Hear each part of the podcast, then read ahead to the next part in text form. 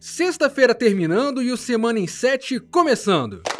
O podcast que simplifica a sua vida e te deixa bem informado tá no ar. E hoje a gente vai falar sobre Black Friday e Copa do Mundo juntas, sobre o aniversário do Código de Defesa do Consumidor, sobre a Semana do Cinema e muito, muito mais. E o podcast já começa no clima de sexta-feira. Bora lá! Nada melhor do que começar o final de semana falando de quê? De bebida, né? Beba com moderação. E na última terça-feira, dia 13, foi comemorado o Dia Nacional da Cachaça, essa bebida que é tipicamente brasileira e possui mais de 500 anos de história.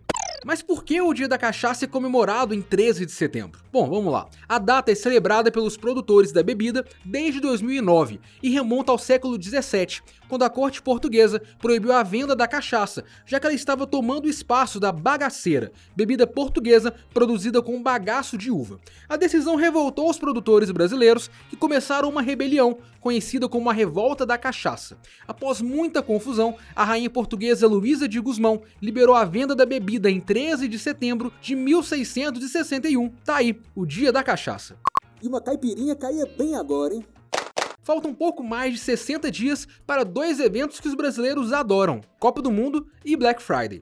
E como vocês sabem, comprar televisão nova em ano de Copa é quase uma tradição brasileira. Uma pesquisa de consumo divulgada nessa semana pela Nielsen mostrou que a televisão deve ser o produto mais procurado da Black Friday, que vai acontecer cinco dias depois da abertura da Copa.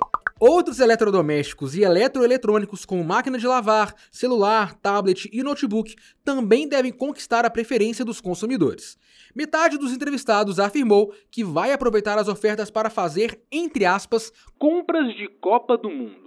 A pesquisa também trouxe detalhes sobre a audiência do evento. Segundo a Nielsen, 65% dos brasileiros se interessam por futebol, colocando o país entre os primeiros nesse quesito. A diversidade dos telespectadores também foi revelada. 86% dos entrevistados que fazem parte da população LGBTQ+, vão acompanhar a Copa do Mundo.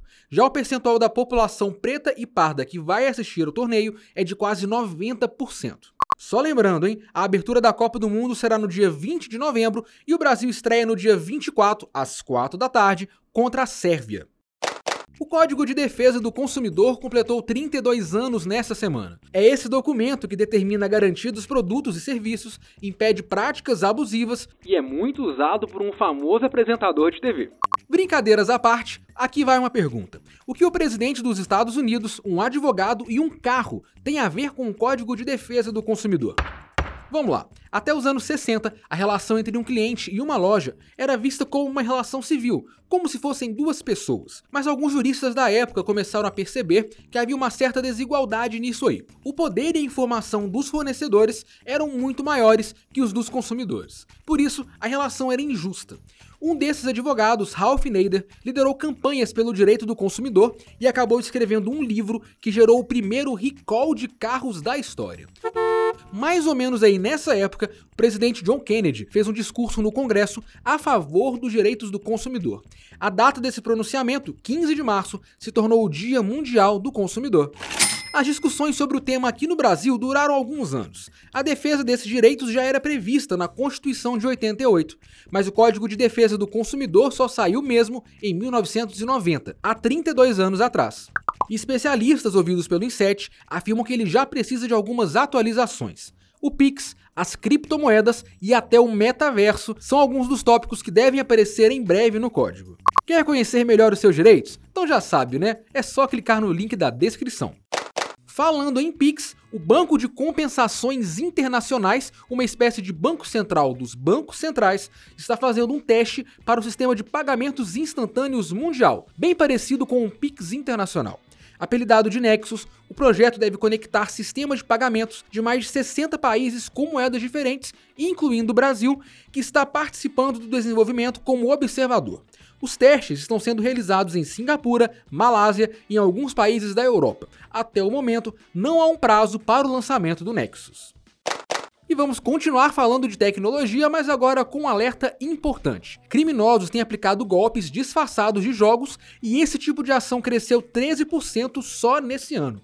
Um levantamento da Kaspersky, que é especializada em análises do tipo, revelou que mais de 380 mil pessoas foram afetadas nos últimos 12 meses. Os especialistas alertam que em muitos casos nem é preciso instalar nenhum programa malicioso. Os golpistas usam links de sites falsos onde são vendidos itens de jogos, como Counter-Strike, Warface, FIFA, Minecraft e muitos outros. A vítima encontra o produto com um preço bom ou até mesmo de graça, informa seus dados e acaba tendo um grande prejuízo.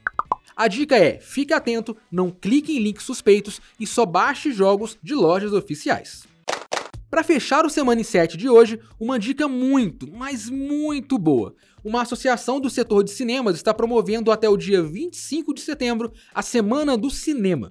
A campanha celebra o retorno do público às salas de exibição após dois anos de pandemia. E para ajudar na comemoração, as redes de cinemas Cinépolis, UCI e Cinemark vão vender ingressos para todas as sessões por apenas 10 reais. Além das entradas com preços acessíveis, os cinemas também vão vender combos de pipoca e refri por preços promocionais. Tudo de bom, né? Você encontra a lista completa de salas participantes da promoção no link da descrição do podcast. Aí é só escolher o filme favorito, comprar os ingressos e aproveitar. E eu vou ficando por aqui. Todos os conteúdos citados no Semana 7 estão disponíveis no nosso site e no link da descrição. Eu volto na próxima sexta, no fim da tarde, trazendo mais um resumão de notícias. E você já sabe, para mais conteúdos que simplificam a sua vida, acesse em7.com.br. Bom final de semana e até mais. Valeu!